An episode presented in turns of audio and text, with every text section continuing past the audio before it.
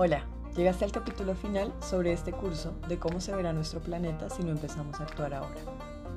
El secretario general de las Naciones Unidas concretó la necesidad de mantener el aumento de la temperatura global por debajo de los 1.5 grados Celsius, umbral que limitaría de manera importante los daños del cambio climático y para el que es necesario reducir las emisiones de gases de efecto invernadero en un 45% para el 2030 lograr la llamada neutralidad en materia de emisiones de carbono para el 2050.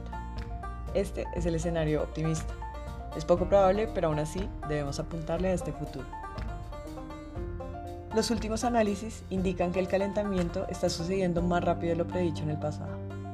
Las reducciones de emisiones más drásticas que se están proponiendo actualmente incluso por las naciones más comprometidas, probablemente fallarán en alcanzar una estabilización de la temperatura global.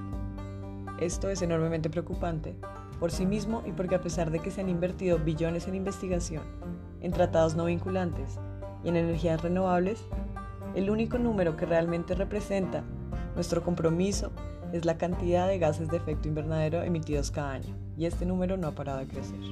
Por eso te invito a que escuches nuestro curso sobre energías sostenibles y conciencia ambiental para tus hijos. Hasta pronto.